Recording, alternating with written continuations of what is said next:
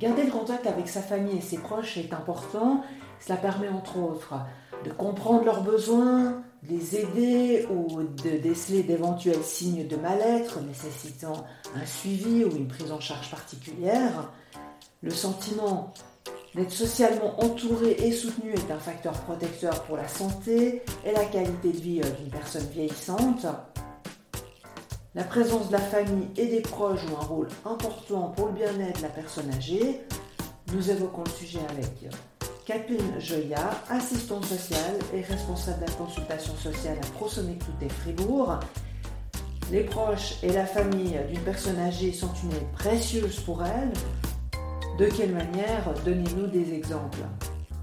Alors c'est vrai qu'en vieillissant, il y a des actes de la vie quotidienne qui peuvent devenir plus difficiles.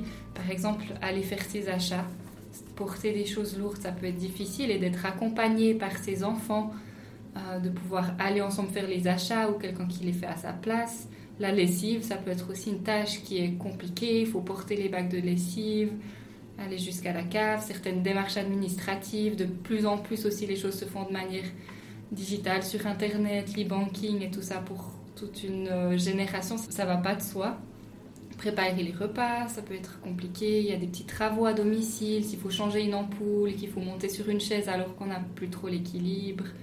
Ou alors pour des transports, si on ne conduit pas, des fois c'est compliqué de prendre le bus, des fois il n'y a pas de transport public. Donc ça, ça peut être tout des petites choses du quotidien qui, le facilitent en fait. Alors les personnes âgées n'ont pas uniquement besoin d'aide hein, euh, dans les tâches quotidiennes, elles ont aussi besoin d'être soutenues positivement. Oui, oui, d'avoir de la compagnie, des contacts sociaux. C'est quelque chose que nous, on entend quand même beaucoup euh, ici à Prosénectoutet par rapport à la souffrance. Euh, la solitude, c'est vraiment quelque chose qui amène de la souffrance. Et puis, ça change aussi avec la retraite où on n'est pas dans la vie active, on n'a pas les collègues qu'on voit tous les jours, on est plus isolé. Et puis, c'est vrai que c'est important de pouvoir faire des activités, voir du monde. Mais ce que moi, je peux constater aussi, c'est que plus on est seul, plus c'est difficile d'aller à la rencontre des autres, plus c'est difficile de faire ce premier pas. Et, pour ça, ça peut être aussi utile que les proches soutiennent pour aller entretenir des contacts sociaux.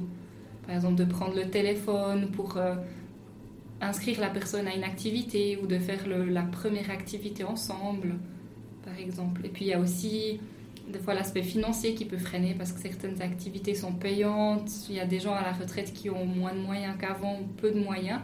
Et c'est vrai que pour ça aussi, les, les proches ou l'entourage peuvent aider. Je sais que par exemple dans certaines familles, ils offrent un abonnement de cinéma comme cadeau de Noël, ce qui permet à la personne de sortir mais sans que ça grève son budget. Donc ça c'est aussi des choses, comment la famille ou l'entourage peut encourager euh, les personnes à continuer à faire des activités, à maintenir le lien. Et maintenir le lien donc euh, avec la personne âgée, euh, voilà, en la rencontrant, en organisant des activités aussi avec elle. Oui, je pense qu'il y a quand même beaucoup de personnes qui apprécient d'avoir contact avec leurs enfants. Et s'il y a des contacts en plus avec d'autres pères, c'est aussi euh, important. Mais c'est vrai que l'attachement à leurs enfants, à leurs petits-enfants, c'est quelque chose qui, qui ressort beaucoup et qui est important. Alors, ce soutien euh, dont vous parlez, est-ce qu'il est plus important lors de certaines étapes de la vie Si on pense peut-être au deuil, maladie, retraite. Les personnes âgées sont des êtres humains comme comme vous et moi, et dans les moments difficiles, je crois qu'on a tous besoin de soutien. Et c'est difficile de vivre ces moments difficiles ou des grandes étapes, des changements. C'est difficile de les vivre seul. Je pense que c'est difficile pour tout le monde. Mais du coup, je dirais aussi que pour les personnes âgées, c'est encore plus important d'être entouré dans ces étapes-là.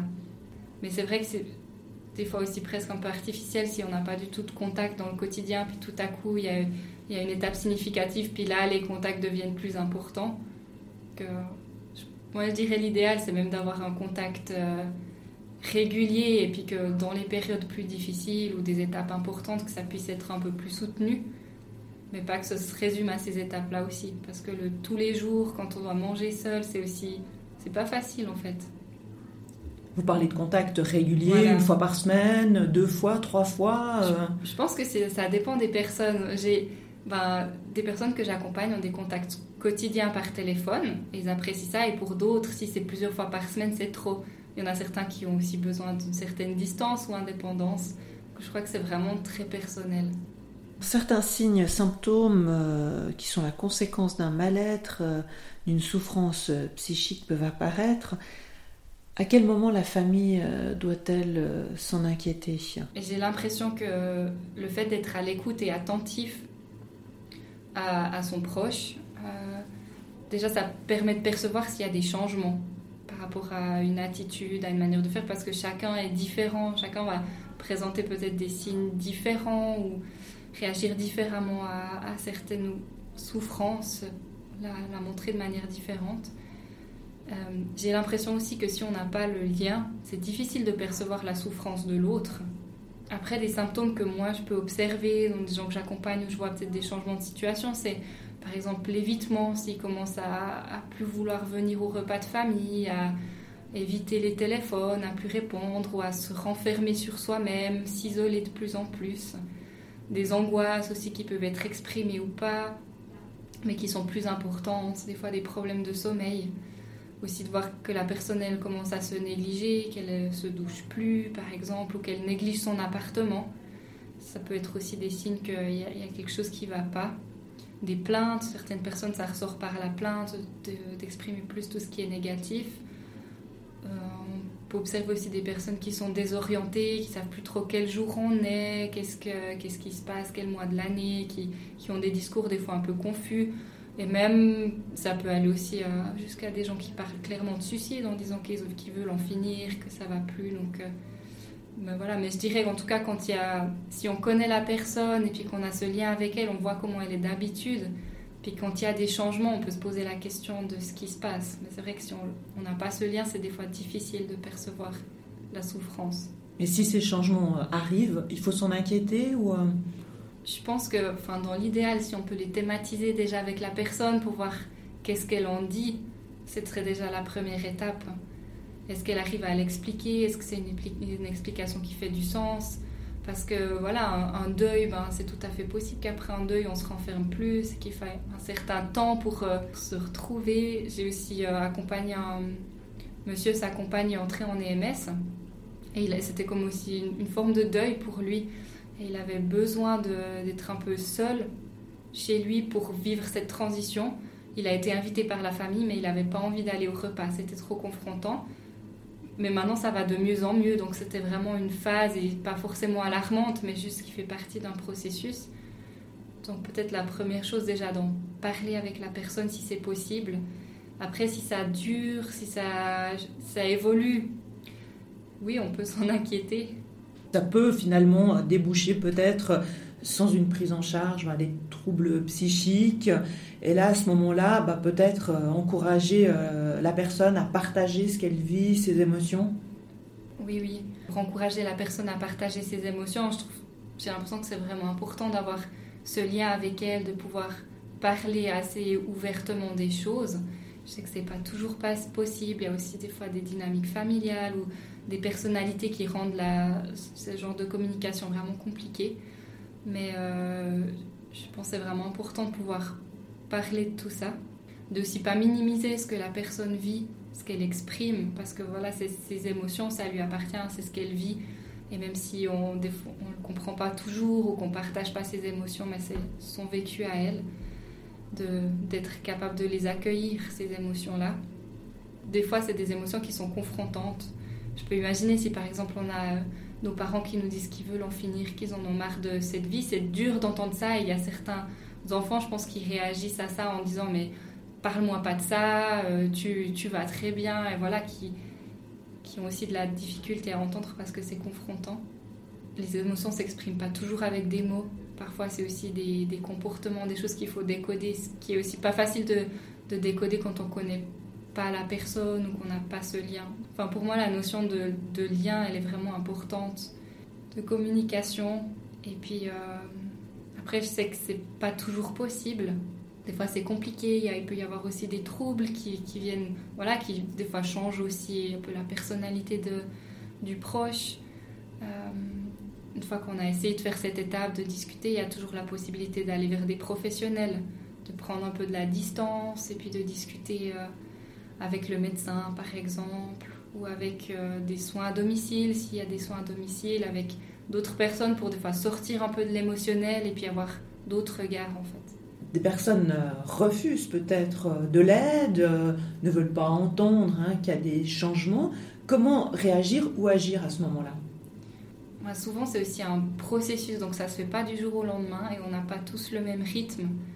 Mais je pense, dans l'idéal, si on arrive à respecter le rythme de la personne, déjà dans son, sa prise de conscience de ses problèmes, déjà bien tout un cheminement pour se rendre compte qu'on est en train de enfin qu'il y a des problèmes de mémoire qui s'installent. Et des fois de l'extérieur c'est très facile de le voir. On le voit assez rapidement. On aimerait que la personne le voit tout de suite aussi.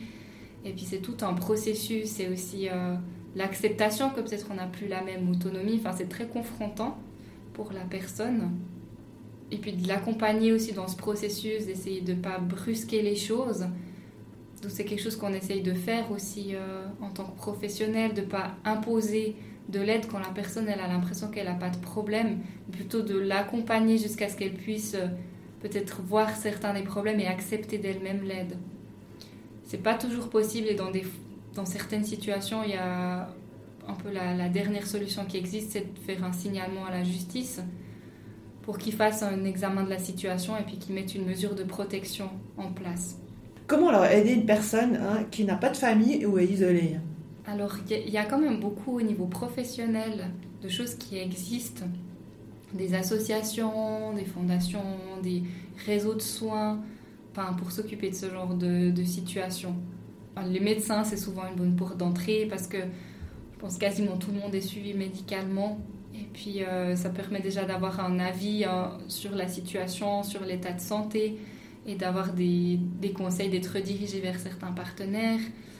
Euh, les soins à domicile, c'est aussi toujours euh, une bonne solution parce qu'ils passent régulièrement à la maison, donc ils se rendent aussi compte de la situation à domicile, de l'évolution de la situation, puis ils peuvent avoir un regard assez régulier, ce qui peut être aussi rassurant. Euh, comme ça, la personne, on sait qu'elle n'est pas seule toute la semaine et qu'elle voit personne. Après, nous, à ProSenectouté, on fait aussi tout un accompagnement euh, plus au niveau administratif et financier, mais il y a des personnes qu'on voit par exemple tous les mois pour les aider dans la gestion de leurs affaires administratives. Et puis ça nous permet aussi de voir, euh, de discuter de la situation avec eux, de voir comment ça va. Euh, c'est aussi souvent l'occasion de discuter de plein d'autres choses que les papiers, de discuter aussi des choses qui sont difficiles ou bien des joies.